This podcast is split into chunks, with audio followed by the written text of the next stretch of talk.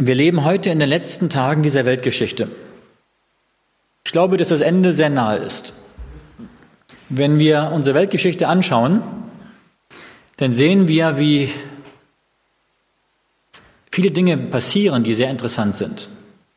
Ob es in der Politik ist. Also so jemanden wie Donald Trump als Präsident in den USA habe ich auch noch nicht gesehen gehabt vorher. Oder auch die die Spannungen, die sich immer mehr auftun zwischen den Menschen. Ob das die Umweltkatastrophen sind, der warme, der heiße Sommer, ähm, der Spiritismus, der sich explosionsartig ausbreitet, die weltweiten Friedensbemühungen, die neue Weltordnung, die entsteht, die Finanzkrise, die immer noch nicht überwunden ist. Ich denke, wir können sehen, dass die Dinge sich dem Ende zu neigen. Aber auch, dass viele Menschen nach Gott fragen. Und dass viele Menschen auch den Weg zu Gott finden. Und dass auch schon die Erweckung, die Gott vorausgesagt hat in seiner Gemeinde, auch sichtbar ist. Dass sowohl Spaltungen und Spannungen sichtbar sind, aber auch Erweckungen. Und Gott hat für diese letzte Zeit eine besondere Botschaft. Für uns, für unsere Generation für unsere Welt. Ich lade euch ein, Malachi aufzuschlagen. Malachi, Kapitel 3. Malachi 3, Verse 23 und 24.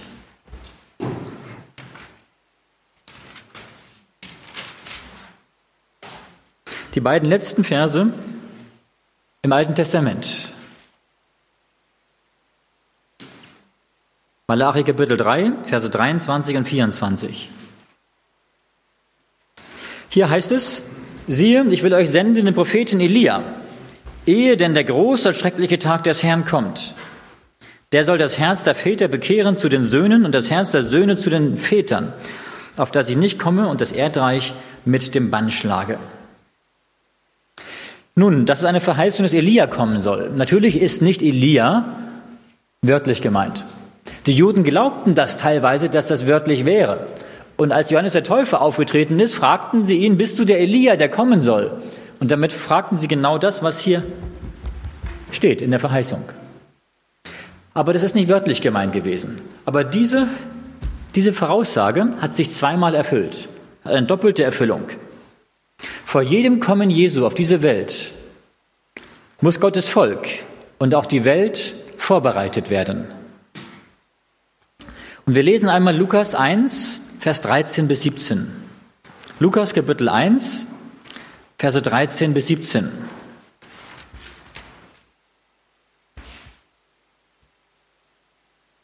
Dort heißt es, und zwar hier spricht der Engel zu Zacharias, dem Vater von Johannes dem Täufer. Und er sagt zu ihm, der Engel des Herrn sprach zu ihm, fürchte dich nicht, Zacharias, denn dein Gebet ist erhört und deine Frau Elisabeth wird dir einen Sohn gebären und du sollst ihm den Namen Johannes geben. Und du wirst Freude und Wonne haben und viele werden sich über seine Geburt freuen. Denn er wird groß sein vor dem Herrn. Wein und starkes Getränk wird er nicht trinken und wird schon vom Mutterleib an erfüllt werden mit dem Heiligen Geist. Und er wird vom Volk Israel viele zu dem Herrn, ihrem Gott, bekehren. Und er wird vor ihm hergehen im Geist und in der Kraft Elias, zu bekehren die Herzen der Väter zu den Kindern und die Ungehorsamen zu der Klugheit der Gerechten, zuzurüsten, ein, ein, dem Herrn ein Volk, das wohl vorbereitet ist. Das war die Aufgabe des Johannes des Täufers. Die Herzen der Menschen vorbereiten, dass wenn Jesus Christus, der Messias, kommen würde, dass dann die Herzen bereit sind, Jesus anzunehmen. Und Jesus sagte auch einmal, dass kein Mensch auf dieser Erde eine größere Aufgabe hatte als Johannes der Täufer, Jesu Kommen vorzubereiten. Er war der verheißene Elia, wie auch Jesus das selbst sagte. Und wir sehen, dass zu Zeiten des Elia eine Erweckung geschehen ist im Volk und auch zur Zeit von Johannes dem Täufer. Auch als er gepredigt hat, gab es eine Erweckung im Volk Israel. Aber damit ist das noch nicht endgültig erfüllt. Denn Malachi 3 spricht vom großen und schrecklichen Tag des Herrn. Und was ist damit gemeint? Der Tag der Wiederkunft Jesu. Und es ist erstaunlich festzustellen, welche Parallelen wir im Leben des Elia sehen können zur Endzeit. Und auch eigentlich zur Zeit Johannes des Täufers. Aber ich möchte jetzt heute in der Predigt nur mal die Parallelen aufzeigen aus dem Leben Elias und aus unserem Leben heute, was unsere Aufgabe ist. Denn wir haben heute die Aufgabe, im Geist des Elias vorwärts zu gehen, das zu tun, was Elia getan hat, um die Menschen vorzubereiten auf Jesu zweites Kommen. Deswegen sollten wir uns mit dem Leben Elias beschäftigen und von ihm zu lernen, was unsere Aufgabe ist. Elia kennen wir eigentlich recht gut, obwohl er selbst kein Buch der Bibel geschrieben hat. Er ist der machtvolle Prophet, ein kühner, tatkräftiger Mann, der furchtlos die Wahrheit, wie er sie sah, verkündigte und nichts von dem Licht, was er besaß, versteckt hätte. Elia ist das Vorbild für uns. Er wusste genau, was im richtigen Moment zu sagen war. Und er scheute sich nicht, es auch tatsächlich zu sagen. Elia, was für Kämpfe hatte er durchzustehen? Welch ein Riese im Geist. Was für eine erschlossene Glaubenshaltung. Was für eine starke Gebetserfahrung. Und doch sagt Jakobus in 5, Vers 17, Elia war ein schwacher Mensch wie wir. Elia erlebte Höhen und Tiefen, Siege und Niederlagen. Und gerade daraus können wir viel lernen. Aber bevor wir Elias Tiefen durchschreiten, lasst uns erstmal die Jahre des Mutes betrachten. Elia war der Mann, den Gott gebrauchen konnte, zu einem bestimmten Zeitpunkt, zu einem bestimmten, an einem bestimmten Ort. Nämlich, als der gottlose König Ahab regierte in Israel. Und Gott dem König Ahab sagen wollte, was jetzt zu tun ist. Die Sünden zu rügen. Wir lesen einmal 1. Könige 17. Bitte schlagt einmal auf. 1. Könige 17, Vers 1.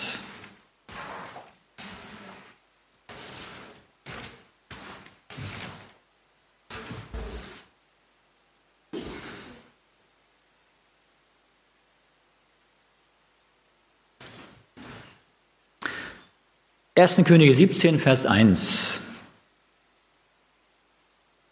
Und er sprach Elia, der Tischbiter aus Tischbe in Gilead, zu Ahab, so wahr der Herr, der Gott Israels lebt, vor dem ich stehe, es soll diese Jahre weder Tau noch Regen kommen, ich sage es denn. Und dann ging er wieder. Eine kurze Botschaft. Und es hat dreieinhalb Jahre nicht geregnet und kein Tau. Könnt ihr euch das vorstellen? Wir hatten diesen Sommer einen sehr trockenen Sommer. Also ich muss, ich war sehr erstaunt, als ich hierher kam, Ende August, Nordschwarzwald, Kalf oder auch Leonberg, es war recht grün hier. Ähm, unten bei Freiburg und bei Mannheim und bei uns in Heppenheim war alles braun. Die Wiesen, alles braun. Was man nicht bewässert hatte, war alles braun. Selbst die Bäume Ungefähr ein Drittel der Bäume waren schon, haben ihre Blätter schon verloren, sind, sind schon welk geworden. Warum? Zu wenig Wasser, zu wenig Regen. Und wenn schon bei uns mal drei Monate kein Regen fällt, dann ist eine große Katastrophe da. Man sagt bis zu 30 oder 50 Prozent Ernteausfall in Ostdeutschland. Stellt euch vor, dreieinhalb Jahre kein Regen. Dreieinhalb Jahre. Der Boden wird so dürr, da wächst nichts mehr. Das, der Grundwasserspiegel sinkt, die Bäume gehen ein, die Tiere sterben, Hungersnot, Nationalkatastrophe. Und warum? Weil sie sich von Gott abgewandt hatten. Dreieinhalb Jahre schreckliche Dürre, von Gott vorhergesagt. Aber Gott hat sein Volk und den Elia in der Zeit versorgt. Wie hat er ihn versorgt? Am Bach Krit. Was hat er zu essen bekommen? Von den Raben. Und wer Raben kennt, weiß, dass Raben nicht sehr freigebig sind. Die holen, was sie sich, die nehmen, was sie sich holen können. Die Raben kamen und haben ihn versorgt. Mit Brot und Fleisch. Ich wundere mich, warum er Fleisch bekommen hat. Er hätte auch vegan sein können, das Essen. Naja, aber Gott macht manchmal Ausnahmen. Interessant ist, dreieinhalb Jahre Trockenheit und so haben wir auch dreieinhalb prophetische Jahre in der Bibel, in der Offenbarung, wo dreieinhalb prophetische Jahre Gottes Volk in der Wüste war und von Gott versorgt wurde. Wir lesen Offenbarung 12, Vers 17. Offenbarung 12, Vers 17. Ihr könnt einen Finger drin lassen in den ersten Könige, kommen wir gleich wieder zurück.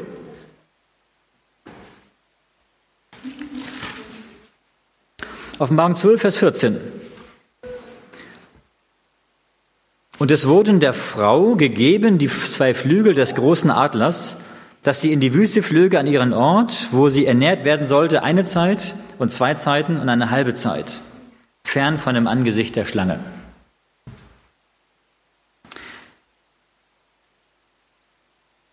Hier haben wir dreieinhalb Zeiten, dreieinhalb Jahre. Das waren 1260 Jahre, wo Gottes Gemeinde in der Wüste war. Geistlich gesehen in der Wüste. Und ich war ja jetzt dort in den Valdenser-Tälern gewesen, wo wir die Aufnahmen hatten, und es war ein großer Segen. Ähm, das war die Gemeinde in der Wüste. So wurde sie auch genannt, die im Mittelalter verfolgt wurde und die sich versteckt haben in den Bergen, in den Höhlen und, und zu Tausenden, zu zigtausenden verfolgt und getötet wurden. Die trotzdem Gottes Wahrheit hochgehalten haben und die Gottes Wort weitergegeben haben. So haben wir die dreieinhalb Jahre beim Elia und die dreieinhalb prophetischen Jahre im Mittelalter. Es gibt auch die Auslegung, dass einige sagen, dass sogar auch in der Endzeit eventuell nochmal dreieinhalb Jahre kommen könnten, wo nochmal eine Verfolgung, die dreieinhalb Jahre dauert, kommen könnte. Aber ähm, das ist nicht ganz einfach auszulegen aus, aus Daniel 12 für die Endzeit. Nach all den Jahren der Hungersnot wo Gott Elia bewahrt hatte. Übrigens, Elia hat keine Chance gehabt, für sich selbst zu sorgen. Denn der König, wenn wir zurückgehen zu 1. Könige 17, hat nach ihm suchen lassen. Überall. Und weil der König wusste oder glaubte, dass Elia schuld ist an der Trockenheit, hat er ihn selbst bei den Feinden in der Umgebung suchen lassen. Aber Gott hat ihn verborgen am Bach Krit. Gott sagt zu ihm, geh zum Bach Krit. Und als der Bach alle war, sagte er zu ihm, geh zur Witwe, geh nach Zapat, Sarepta, und dort werde ich dich versorgen. Und dann hat Gott ihn versorgt bei der Witwe von Zapat. Und dann sagte Gott zu ihm, er soll wieder zum König gehen. Und wir lesen 1. Könige 18, Vers 17. Ahab begegnet, begegnet Elia. Und die Gespräche ist sehr interessant. Das sind nicht viele Worte, die hier überliefert werden. Hier steht nur, und als Ahab Elia sah, sprach Ahab zu ihm, bist du nun da, da Israel ins Unglück stürzt? Was sagt der König? Wer ist schuld im Unglück? Elia. Obwohl Elia der Folge ja gar nichts konnte. Denn Elia hat ja nur die Botschaft von Gott weitergegeben. Er war nur der Sprachrohr. Manchmal wird der Botschafter verantwortlich gemacht für die Botschaft, die er eigentlich nur übermittelt.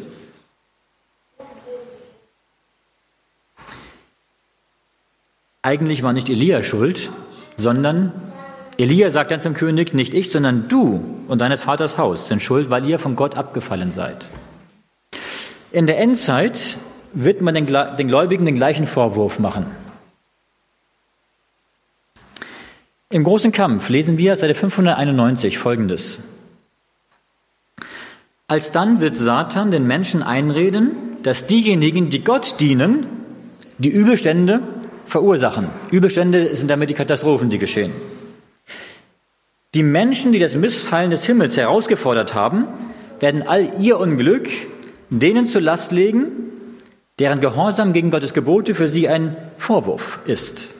Man wird erklären, dass die Menschen durch die Missachtung der Sonntagsfeier Gott beleidigen und dass diese Sünde ein Elend herbeigeführt habe, das nicht aufhören werde, bis man die Heiligung des Sonntages streng einschärfe.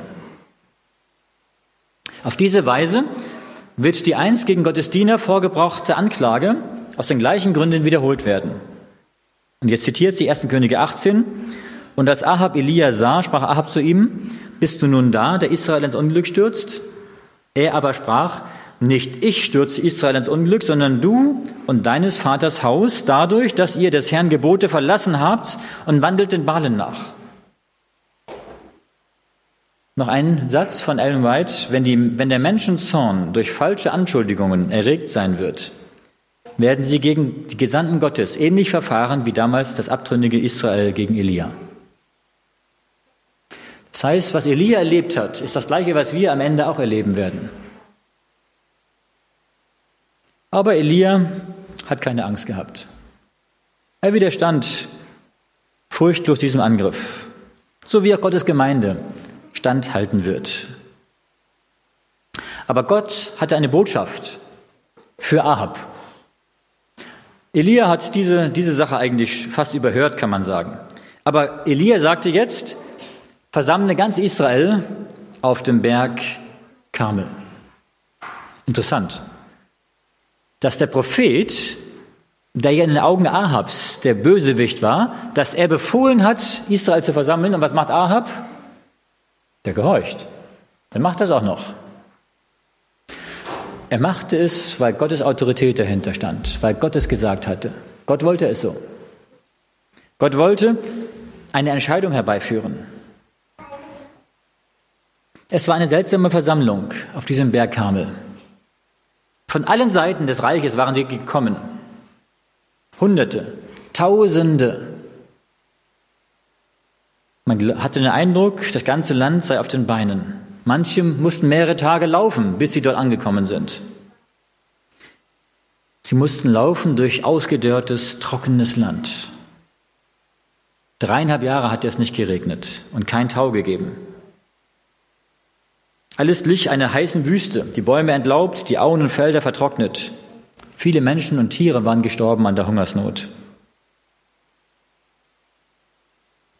Aber die Menschen kamen zum Berg. Und als sie hinkamen, lag eine erwartungsvolle Spannung auf der ganzen Versammlung. Was würde jetzt geschehen?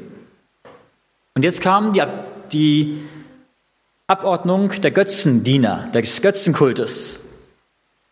450 Baalspriester marschierten in geschlossener Ordnung zur Höhe. 400 Priester der Aschera folgten. Stellt euch mal vor, 850 Menschen. Wie viel sind das? Bis sie da vorbeigezogen sind. Und sicherlich in prächtigen Kleidern. Die haben Eindruck gemacht, dass die Menschen schon verscheut zurückgewichen sind. Und dann erschien im königlichen Prunk der Herrscher, König Ahab. Und er stellte sich an die Spitze des gewaltigen Heeres der Götzendiener. Eigentlich hätte er sie beseitigen müssen. Aber er selbst war mit in der Führung des Abfalles. Das ist interessant. Der Abfall in der Geschichte Israels kam meistens von der Leitung, nicht vom Volk. Auch in der Kirchengeschichte der Abfall kam meistens von der Leitung und nicht vom Volk. Natürlich hat das Volk dann irgendwann auch der Leitung, ist der Leitung gefolgt, weil man hat schon Einfluss. Das Gleiche können wir heute auch sehen. Dass Spannungen und Spaltungen innerhalb der Gemeinde, unserer Gemeinschaft, die es gibt, von, von, von oben kommen, von der Leitung kommen. Aber das ist ein anderes Thema.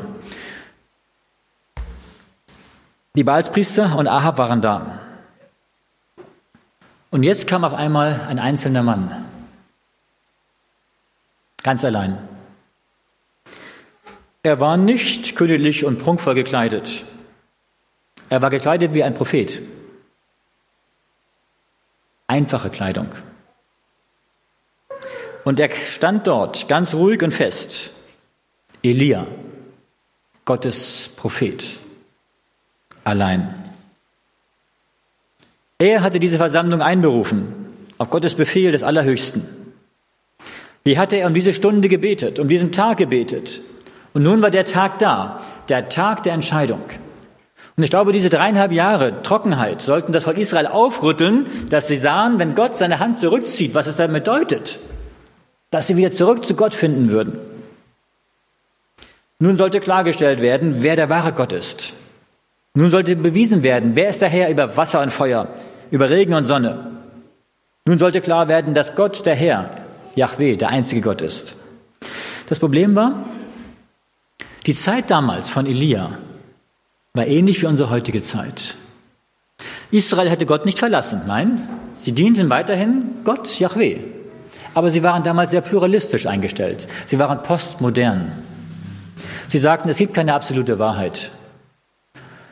Wir haben den einen Gott, Yahweh, aber die anderen sind auch noch daneben bei. Wir können auch noch, noch Baal haben und Asherah und wenn die nicht reichen, haben wir noch ein paar andere Götter.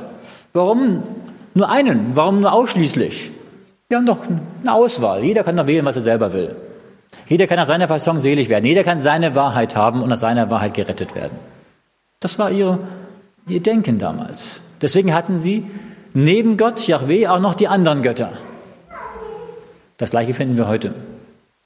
Das Denken in der Gesellschaft. Jeder kann doch glauben, wie er will, kann sich seinen eigenen Gott zurechtbiegen, seine eigene Wahrheit für sich selber machen.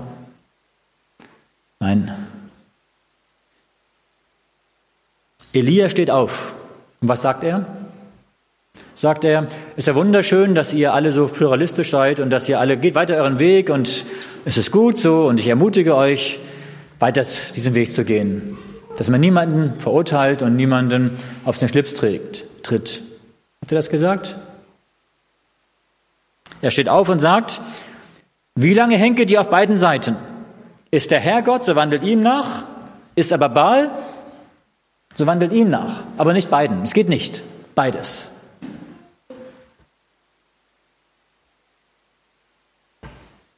Die Menge steht schweigend da. Keiner sagt einen Ton. Niemand. Eigentlich hätten sie jetzt rufen sollen, der Herr ist unser Gott. Wir stehen zu unserem Herrn, unserem Gott.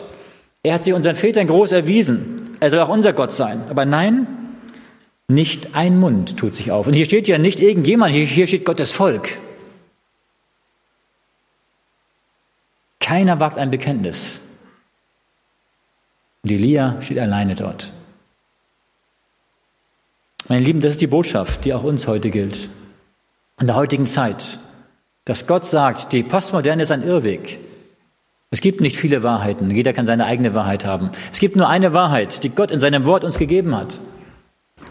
Gott sagt heute auch zu uns, wie lange hinket ihr auf beiden Seiten?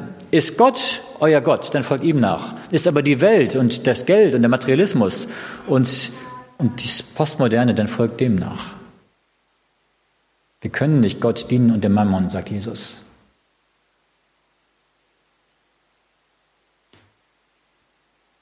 Es ist Schweigen. Und Elia bricht das Schweigen. Er sagt, Gott soll die Antwort geben. Durch Feuer. Er fordert die Götzenpriester auf, dass sie einen Altar bauen, ein Opfer drauflegen und zu ihrem Gott, zu Baal beten. Und Elia würde zu seinem Gott beten. Ein Opfer, ein Altar. Und welcher Gott mit Feuer antwortet, das soll der wahre Gott sein. Übernatürliches Zeichen. Das Volk sagt, ist in Ordnung, ist gut,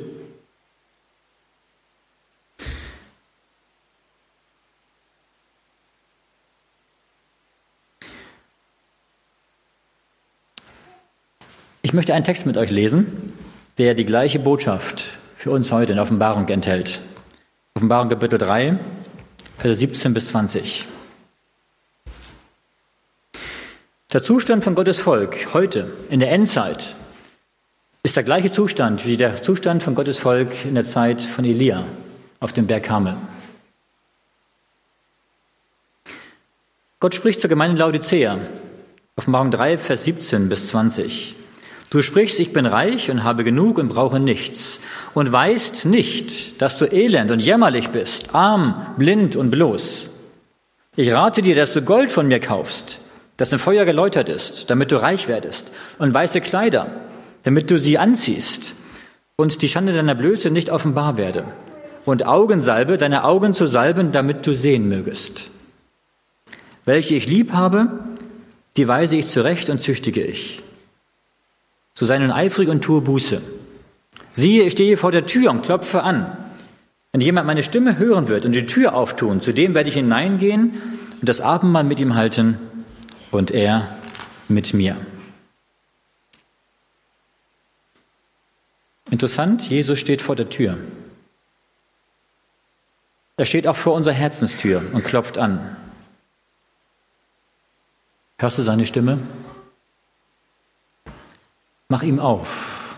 Lass ihn hinein. Es ist notwendig, dass wir immer wieder neu unsere Entscheidung für Jesus treffen. Eine konsequente Entscheidung nur für ihn. Auch für diese Welt hat Gott eine Entscheidungsbotschaft. Die Entscheidungsbotschaft für die Gemeinde ist, auf, ist Laodicea-Botschaft, Morgen 3. Die Botschaft, wach auf. Wanke nicht hin und her, sondern sei entschieden für Gott, sei brennend für Gott.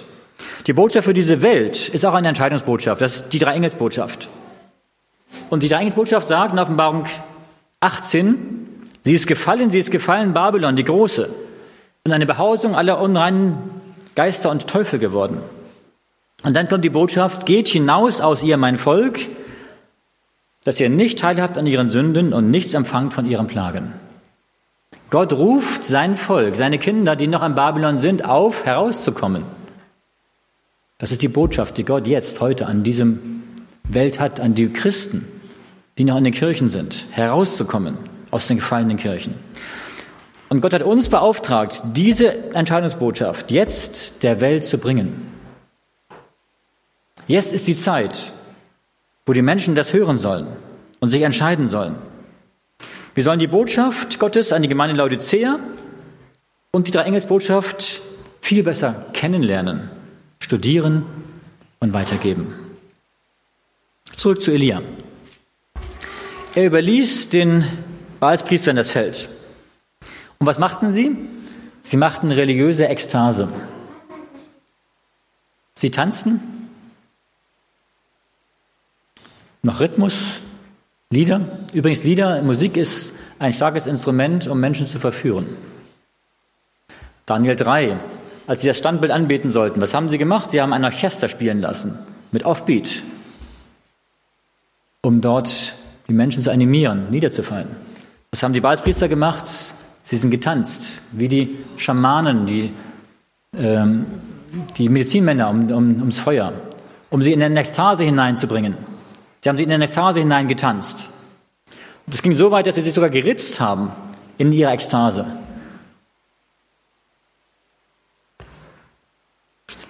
Aber Baal hat nicht geantwortet. Ich bin überzeugt, Satan hätte liebend gern so ein kleines Streichholz unten dran gehalten und schnell das angezündet, aber es durfte er nicht. Engel Gottes haben ihre Hand drüber gehalten, haben das verhindert, dass Satan hier etwas tun konnte. Nichts geschah. Und dann kam Elia. Was tat Elia? Das erste, was er tat, er baute den Altar wieder auf. Und der Altar war ein Zeichen der Anbetung Gottes. Elia führte Israel wieder zurück zur Anbetung Gottes. Meine Lieben, wir brauchen das Gebet. Und ich freue mich über unseren Gebetskreis, den wir haben. Das Gebet ist so wichtig, dass wir unsere Gebetsaltäre aufrichten, im persönlichen Gebet und im gemeinsamen Gebet. Ohne Gebet geschieht gar nichts. Und Gott macht große Dinge, wenn wir beten. Elia begann sein Werk der Reformation und der Erweckung mit einer Wiederherstellung dessen, was so lange verloren gegangen war. Auch heute brauchen wir Erweckung und Reformation. Zurück zur biblischen Wahrheit, zurück zum persönlichen Bekenntnis und Glauben an Jesus Christus, zurück zur engen Beziehung zu Jesus Christus. Und dann, was tat Elia? Dann hüpfte Elia zwei Stunden um den Altar herum. Nein?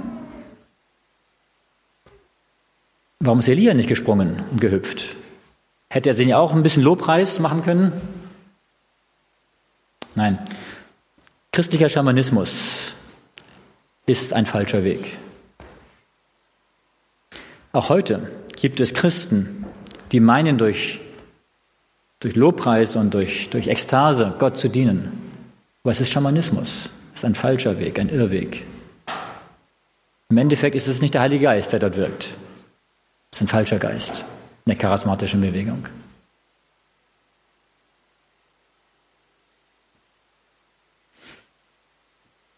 In dem Buch Propheten und Könige schreibt Ellen White auf Seite 106, Elia neigte sich ehrerbietig vor dem unsichtbaren Gott und er sprach ein schlichtes Gebet. Die Priester Baals hatten geschrien und gegeifert und waren vom frühen Morgen bis zum späten Abend umhergehüpft. Doch als Elia betete, hallte kein unsinniges Geschrei über Karmels Höhen. Er betete, als wüsste er, dass Gott, der Herr, der Allmächtige, als Zeuge dieser Vorgänge zugegen ist und seine Bitte hört. Die Propheten Baals hatten wild und zusammenhanglos gestammelt und gebetet. Elia hingegen bat Gott schlicht und inbrünstig, seine Überlegenheit über Baal zu beweisen und so Israel zu veranlassen, zurückzukehren zu ihm. 1. Könige 18, 36. Dort heißt es, Elia trat herzu und sprach, Herr Gott Abrahams, Isaak und Israels, lass heute kund werden, dass du Gott in Israel bist und ich dein Knecht und dass ich das alles nach deinem Wort getan habe.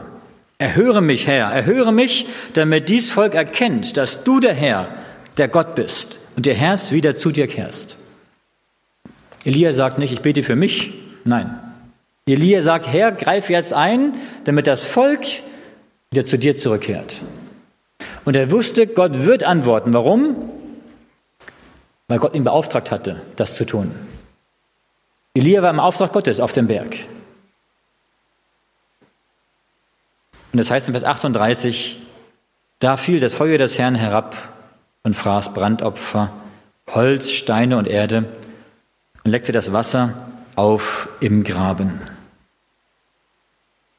Was für eine mächtige Offenbarung Gottes. Gott zeigt sich. Gott offenbart sich dem ganzen Volk.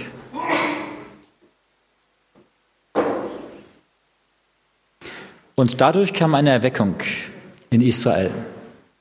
Was war die Reaktion des Volkes? Das Volk rief, Vers 39, der Herr ist Gott, der Herr, Yahweh, ist Gott. Meine Lieben, wir brauchen auch wieder diese Hinwendung zu Gott die Abkehr vom Pluralismus, die Abkehr vom Postmodernen. Wir brauchen wieder die Hinwendung zu Gott allein, dass er unser Herr ist, unser Gott ist. Eine Erweckung geschah in Israel durch einen Mann, der im Auftrag Gottes gepredigt hat und durch Gottes Eingreifen, durch Gottes Wunder. Die falschen Propheten wurden hingerichtet. Gott wollte nicht, dass sie wieder das Volk verführen könnten. Und im Herzen der Anwesenden war klar, Gott ist ihr Herr. Und dann schickte Gott wieder Regen. Elia betete siebenmal und Gott schickte Regen. Gott kann das Wetter beeinflussen, natürlich. Das Volk hat zu Gott zurückgefunden und Gott schickt den Regen wieder. Gott kann heute noch den Regen zurückhalten oder Regen schicken. Eine Erfahrung, die wir gemacht haben, als wir jetzt in den Valenzer-Tälern waren, haben wir sehr viele Aufnahmen gemacht, die meisten Aufnahmen draußen. Wir waren an einem Nachmittag, einem Tag, den ganzen Tag auf einem Berg, der Castelluzzo. Dort haben damals die Feinde, die Valdenser, von oben herunter den Berg heruntergeworfen und viele umgebracht. Da sind wir hinaufgelaufen auf den Berg und haben dort Aufnahmen durchgeführt. Und die Aufnahmen wussten wir schon, wir dauern ungefähr so drei, vier bis fünf Stunden ungefähr. Und der Wetterbericht sagte, bis 14 Uhr Sonnenschein und danach, danach kommt Regen. Also haben wir gesagt, gehen wir sehr früh los, dass wir schon früh dort sind, um noch Zeit zu haben für die Aufnahmen. Wir sind also sehr früh losgegangen, morgens schon, früh morgens. Und um 11 Uhr waren wir oben und haben die Aufnahmen begonnen. War wunderschön. Sonnig und schöner Blick. Und die Aufnahmen sind gut gelungen. Und mit einer Drohne haben wir auch aufgenommen. Die Drohne, die ist dann so, so umhergeflogen, hat dann die Aufnahmen gemacht und so weiter. Das werdet ihr dann später mal sehen. Und dann haben wir tatsächlich um zwei Uhr gesehen, wie denn eine Regenfront auf uns zukam. Gewitter. Es hat geblitzt und gekracht. Es kam immer näher, immer näher. Wir waren noch nicht fertig. Und wir wussten, ich habe zu meinen Kollegen gesagt, zu meinen Mitarbeitern gesagt, wenn jetzt das hierher kommt, dann können wir einpacken. Das dauert mindestens drei Stunden und so lange können wir nicht warten. Wir müssen ja wieder runter, bevor es dunkel wird. Und wenn es so starken Regen hat, dann regnet es wirklich stark dort. Da können wir nicht während des Regens drehen, das geht nicht. Es gab nirgendwo einen Unterschlupf. Da haben wir gebetet, haben gesagt, lieber Gott, du weißt, wir müssen die Aufnahmen noch fertig machen. Wir hatten noch zwei Stunden ungefähr. Wir haben gebetet und das Gewitter kam immer näher. Es hat sogar schon angefangen zu regnen. Es hat wieder aufgehört zu regnen, nach fünf Minuten. Die Front ist stehen geblieben, direkt vor uns. Wir hatten noch so halben Sonnenschein. Zwei Stunden lang hatten wir Sonnenschein, haben zwei Stunden gedreht und das Gewitter blieb zwei Stunden vor uns stehen. Hat Gott einen Engel geschickt, der die Wolken festgehalten hat. Und als wir fertig waren, ist das Gewitter dann zur anderen Seite weitergezogen und wir konnten sogar noch im Trockenen runtergehen und weitergehen. Der liebe Gott ist heute immer noch der gleiche Gott. Er kann Wunder tun. Regen schicken und Regen zurückhalten. Ja. Aber wir haben viele, viele Wunder erlebt dort. Und wir haben aber auch erlebt, wie, wie wenn wir dort gedreht haben, wie auch Satan versucht hat zu stören. Stellt euch mal vor, wir waren am letzten Ende, wo eigentlich keine Menschen mehr sind. Dort haben wir gedreht, an einem Ort, an der Barbenschule. Ähm, Pradel Torno heißt es. Und wir haben drinnen Aufnahmen gehabt und draußen Aufnahmen gehabt. Und es war wunderschön, das Wetter und so weiter. Und das war. Und wir waren mittendrin. Auf einmal fängt doch ungefähr 200 Meter weiter irgendjemand an, mit einer Motorsense den Rasen zu mähen. Und das war so laut, dass wir keine Aufnahmen mehr machen konnten. Und hier standen wir da und haben gesagt, gut, haben wir gesagt, wir, wir unterbrechen und gehen erstmal wieder rein, haben drinnen weitergedreht. Wir sind wieder rausgekommen, der war immer noch dabei mit seiner Motorsense. Da haben wir gesagt, gut, wir, ähm, wir, wir beten. Ja, und dann haben wir uns hingestellt, haben gebetet, haben wir weitergemacht. Wir haben öfter erlebt, wie immer wieder, wo wir gewesen sind, wo eigentlich ja, irgendwo Störungen kamen. Aber Gott hat immer wieder geholfen, dass es doch möglich wurde. Ja. Gott macht heute noch Wunder. Aber jetzt kommt ein Wendepunkt im Leben Elias. Elia, der mutige Mann, der auf dem Berg war, der für Gott geeifert hat, der Einzige, der für Gott sich eingesetzt hat. 1. Könige 19, Vers 2. Da sandte Isabel einen Boten zu Elia und ließ ihm sagen, die Götter sollen mir dies und das tun, wenn ich nicht morgen um diese Zeit mit dir tue, wie du diesen getan hast. Was war das? ein Todesbefehl. Isabel war ja die Frau von Ahab. Und hier sehen wir übrigens auch diese Dreierkombination. Ahab war der König, Isabel war seine heidnische Frau, die die ganzen Baals und Ascherer Priester mitgebracht hatte. Und hier sehen wir übrigens auch die Verbindung zwischen Kirche und Staat, ein Symbol dafür. Ahab der Staat und Isabel die falsche Religion. Und die religiösen Gesetze kamen nicht von Ahab, die kam von Isabel. Isabel hat Ahab immer wieder dazu initiiert, den falschen Weg zu gehen und Elia zu verfolgen. So wird es auch in der Endzeit sein, dass die Religion sich mit dem Staat verbindet und die Religion den Staat veranlassen wird, Gesetze zu erlassen, die die Gläubigen verfolgen werden. Wie hier. Normalerweise hätte Elisa, Elia jetzt sagen können, die Götter sollen mir das und dies tun, die Götter gibt es gar nicht. Wir haben gerade eben gesehen, dass Gott der Herr alleine, allein der Gott ist. Ich bin in Gottes Hand. Ich bin sicher in Gottes Hand. Elia hat doch erlebt gehabt, wie er dreieinhalb Jahre von Gott versorgt wurde, oder? Was macht er? In seinen Ohren hört er die Worte, morgen um diese Zeit. Morgen um diese Zeit. Elia sucht seinen Stab. Er springt auf. Wir müssen weg von hier. Schnell, befiehlt er seinem Diener. Sie rennen durch die Nacht. Sie rennen durch den lang ersehnten Regen. Der Boden ist aufgeweicht. Die Wege sind matschig. Elia flieht. Elia flieht um sein Leben. Und es kommt so weit, dass er dort in der Wüste sich hinlegt und sagt, lieber Gott, bitte lass mich sterben. Elia will sein, sein Leben beenden. Was ist los mit Elia? Wo ist der Kämpfer geblieben? Wo ist sein Mut, sein Eifer, sein Glaube? Warum betet er nicht? Wie schnell wandelt sich ein Sieg in der Niederlage, wenn wir Gott vergessen? Elia hat bis jetzt immer auf Gott geschaut. Und jetzt, worauf schaut er jetzt? Auf sich selbst. Als Gott ihn später fragt, was ist denn Elia? Was sagt Elia? Ich allein bin übrig geblieben. Ich, ich, ich. Alle wollen mir und ich allein. Und es geht nur noch um sich, um ihn als Person. Meine Lieben, wenn wir aufhören, auf Jesus zu schauen, wenn wir anfangen, auf uns selbst zu schauen, dann kommen wir ins Wanken. Dann werden wir fallen. Lass uns unseren Blick auf Jesus halten. Aber Gott kennt Elia. Er hat ihn lieb. Er sorgt für ihn. Ein Engel kommt. Was sagt der Engel zu ihm? Elia, jetzt musst du wachen und beten. Hat Jesus zu seinen Jüngern gesagt, oder? Aber nicht zum Elia. Was sagt der Engel zum Elia? Elia, iss und schlaf. Was brauchte Elia? Elia brauchte Ruhe, brauchte Urlaub,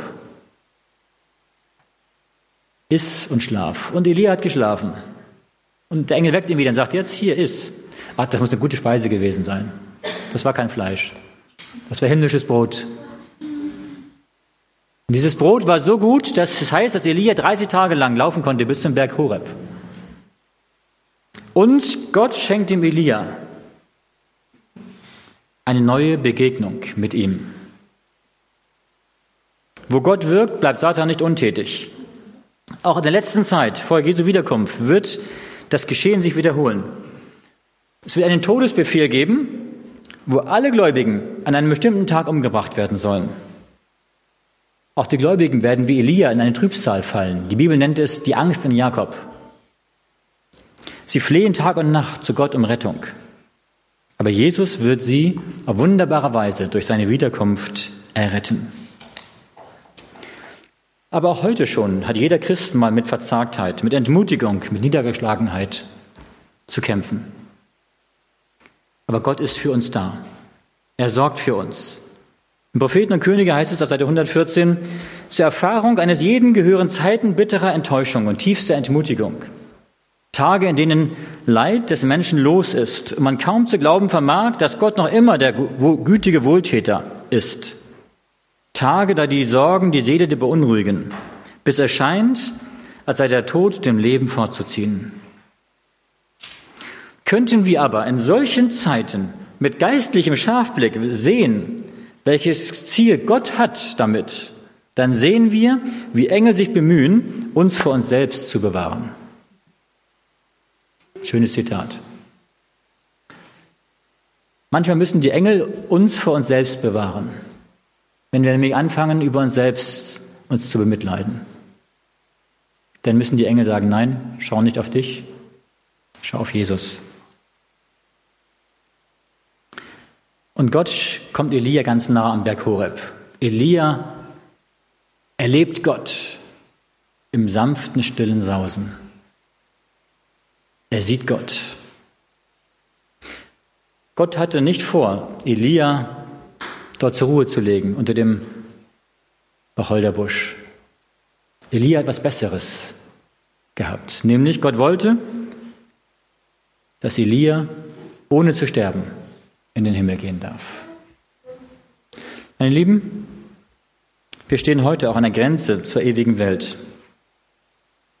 Was kann es Wichtigeres geben, als treu zu Gott zu stehen? So wie Josef, wie Elia und wie Daniel zu Gott zu, halt, zu stehen, treu zu bleiben, sich zu Gottes Volk zu bekennen. Möge jeder von uns ein Elia sein.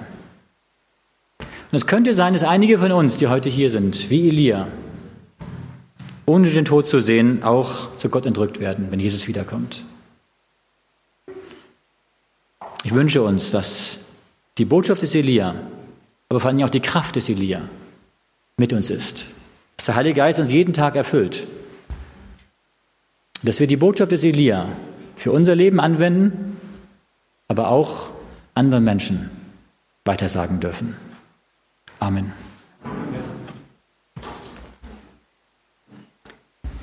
Ich lade euch ein, dass wir das Lied singen. Herr Jesus Christus, wie wir gerade gesungen haben, wir freuen uns darauf, dich zu sehen, wenn du wiederkommst in den Wolken des Himmels. Wenn wir dann nach Hause gehen dürfen, unsere himmlische Heimat, wenn du uns heimholst. Jesus, wir bitten dich, komme doch bald. Wir danken dir aber auch für diese Botschaft, die wir heute hören durften, dass du damals Elia berufen hast, diesen besonderen Dienst zu tun, dein Diener zu sein und diese Botschaft der Erweckung, des Aufrüttelns an dein Volk weiterzugeben.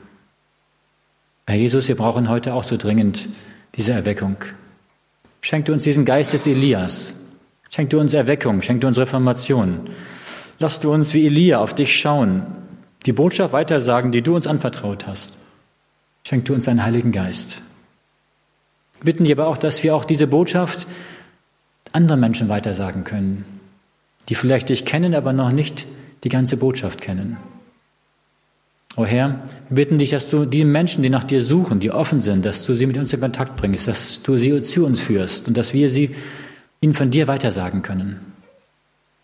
Aber Jesus, wir bitten dich vor allen Dingen, lass uns dir treu bleiben.